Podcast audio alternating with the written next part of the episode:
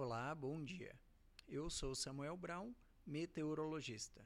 Esse é o Boletim Cimepar Informa com a previsão do tempo para 19 de fevereiro de 2023, no Paraná. Neste domingo de carnaval, teremos um dia com presença de muita nebulosidade no estado. Segue com previsão de chuvas a qualquer momento do dia entre o litoral, região de Curitiba, Campos Gerais e o norte pioneiro. Nos demais setores, a instabilidade aumenta a partir da tarde, com chuvas rápidas e localizadas. É baixo o risco de tempestades. Temperaturas ficam amenas no amanhecer em vários setores, com o vento aumentando a sensação de frio. Não esquenta muito à tarde.